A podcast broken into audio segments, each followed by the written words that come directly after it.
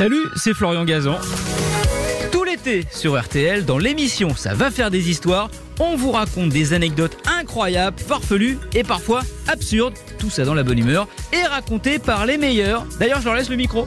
RTL, Ça va faire des histoires. Ryu, Johan, justement, c'est à vous. Euh, au moment même où le petit train du parc passe Ah oui, derrière vous, attention, euh, la cloche sonne, top chrono, 3 minutes.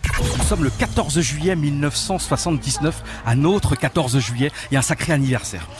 Ce 14 juillet 1979, est-ce que la France va briser la malédiction? Effectivement, jamais dans son histoire la France n'est allée gagner en Nouvelle-Zélande. La Nouvelle-Zélande, c'est vraiment le pays du rugby, c'est une religion là-bas, c'est un mode de vie. Un Néo-Zélandais joue forcément au rugby, c'est bien au-delà même d'un sport. Donc il y avait eu sept défaites de l'équipe de France en Nouvelle-Zélande. Le match va avoir lieu à l'Eden Park. L'Eden Park est un stade absolument majestueux, c'est un stade mythique. Il y a le Maracana au football à Rio de Janeiro et il y a l'Eden Park. Il va y avoir 55 000 supporters. Les Français vont pas bien. Le 15 de France va, va très très mal. Une semaine avant, le 15 de France a été terrassé, non pas à Auckland mais à Christchurch, 23 à 9. Une défaite vraiment euh, calamiteuse. Ça n'allait pas du tout. Quelques jours plus tard, la France encore une fois est très décevante. La France perd contre une petite province néerlandaise au fin fond euh, de la Nouvelle-Zélande, 12-11 contre Invercargill. Et le soir de ce match, Jean-Pierre Rive, vous vous souvenez Jean-Pierre Rive, hein, le, capitaine, l'âme de cette équipe, il est très en colère. Et lors du repas, il est très en colère. Il, sent son équipe complètement résignée, alors qu'il y a ce match du 14 juillet à jouer dans quelques jours. Et là, il dit à son compagnon à côté de table, il dit à Robert Paparandorn, viens, on se casse, on va aller jouer au Scrabble. Et là, tous les deux, dans la chambre, ils vont jouer au Scrabble, ils ruminent un petit peu leur rage. Et là, Jean-Pierre Rive, il dit quand même, on peut pas laisser nos, copains comme ça, nos poulains comme ça. Il redescend et la mobilisation sonne. Alors, ils font une grande nouba. Et le lendemain matin, Jean-Pierre Rive, il prend tout son groupe et là, il part devant et il, part pour le footing le plus incroyable de sa vie. Jean-Pierre Rive, il court comme un dératé pendant des kilomètres et des kilomètres. À un moment donné, les, les gars suivent pas derrière lui. Il les engueule encore, mais pourquoi vous suivez pas? Et là, vraiment, ça y est, quelques jours avant ce match du 14 juillet, la révolte est là. L'équipe est concentrée. Jean-Pierre Rive a réussi à retourner les têtes. Là, même à l'époque, on utilise le magnétoscope. C'était assez rare à l'époque, mais là, on utilise le magnétoscope pour revoir le premier match, mais vraiment pour analyser. Et là, les Français se disent, ouais, on a pris une branlée il y a quelques jours, mais c'était plus à cause de nous que, que, les Néo-Zélandais finalement. Et là, le match arrive. Vous vous rendez compte, Dubroca, il va vivre sa pre- le jeune Dubroca va vivre sa première sélection contre la Nouvelle-Zélande. Il y a un jour important, Béguerie, qui doit déclarer forfait. Il a un problème à la main, et c'est Patrick Salas qui n'a jamais joué au rôle où il va jouer en troisième ligne, qui se retrouve la troisième ligne face au match le plus important de sa Et là, finalement, quelques heures avant le match, Philippe Dintran, si important Philippe Dintran, le talonneur, il appelle ses parents, il est tout ému, il crie à ses parents, vous n'allez pas avoir honte de moi. Et Jean-Pierre Rive qui passe à ce moment-là, il dit si tous les joueurs français parlent comme ça à leurs parents avant ce match, on va faire quelque chose d'énorme.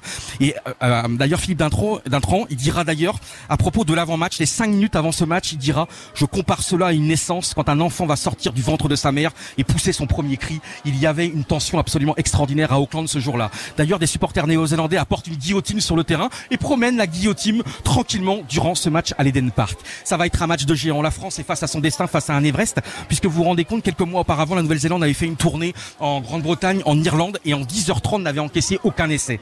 Assistera-t-on quand même au, euh, à la Bastidais, au Est-ce que la France va renverser l'histoire? On va voir. 14 juillet, le match commence. La France est menée 7 à 3. La France est en difficulté. Et là, premier essai de Galion, incroyable, un très très beau et très bel essai, un petit peu de chenapan de Galion. La France qui revient. La France repasse devant juste avant la mi-temps. Par Caussade, 11 à 7 à la mi-temps. Mais on se dit, c'est pas possible. Les Français, ils vont craquer, mais c'est pas possible. Les, les Néo-Zélandais vont se réveiller. Et en deuxième mi-temps, les Français marquent deux autres essais. La France est en tête 24 à 10. La France mène 24 à 10. Il reste 20 minutes à jouer. Et c'est incroyable. La Nouvelle-Zélande se réveille. Et à deux minutes la fin du match, la Nouvelle-Zélande revient à 24-19. Ça veut dire que si dans les dernières secondes, la Nouvelle-Zélande marque un essai et transforme l'essai, la France aura fait ça tout ça pour rien. Dernière seconde, Frédéric Coste. Les Néo-Zélandais vont marquer. Hein. Là, y il se lève, Il a un ballon se lève. Il y a les Néo-Zélandais, le ballon qui va arriver, il va y avoir un essai. Là, Frédéric Coste, vous vous rendez compte, le jeune Frédéric Coste, qui a que six sélections dans son histoire en équipe de France. Frédéric Coste, il fait un retour absolument incroyable. Il revient de nulle part, il dira d'ailleurs, je me suis senti comme un champion du monde du 100 mètres. Personne n'aurait pu me voler le ballon. Il donne tout, sauve. il donne Et là, l'arbitre qui, qui, ça y est, qui donne le coup de sifflet final. La France l'a Et là, vous vous rendez compte comment il s'appelle. Il y a Philippe Dintran pour la première fois de sa vie. Il saute auprès de la, au- auprès, au- dans les bras de l'arbitre. Il embrasse l'arbitre. Il n'a jamais fait ça. Et là, ce qui est beau, l'attitude absolument incroyable du public néo-zélandais qui va absolument applaudir les Français. Et Graham Moury, qui est un capitaine historique évidemment du, du 15 euh, All Black, il arrive dans le, dans le vestiaire du de, de- de l'équipe de France. Il prend le maillot euh, de Jean-Pierre Rive et là, il crie Vive la France. C'est incroyable. Le soir, va y avoir une ouba absolument incroyable.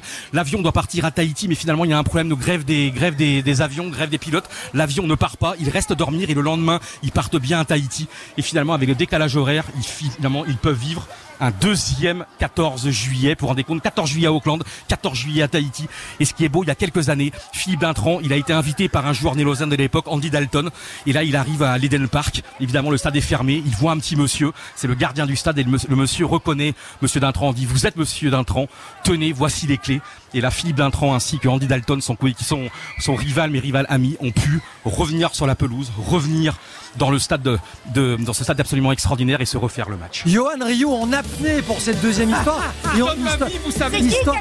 Non mais attendez, l'histoire racontée en 18 minutes. Et ça c'est génial. On n'y a vu que du feu. C'est absolument fantastique. J'ai fait combien Une remontée incroyable. Non mais je même pas mesuré, c'est plus possible. Merci d'avoir écouté cette histoire. Retrouvez tous les épisodes sur l'application RTL et sur toutes les plateformes partenaires. N'hésitez pas à nous mettre plein d'étoiles et à vous abonner. À très vite. RTL, ça va faire des histoires.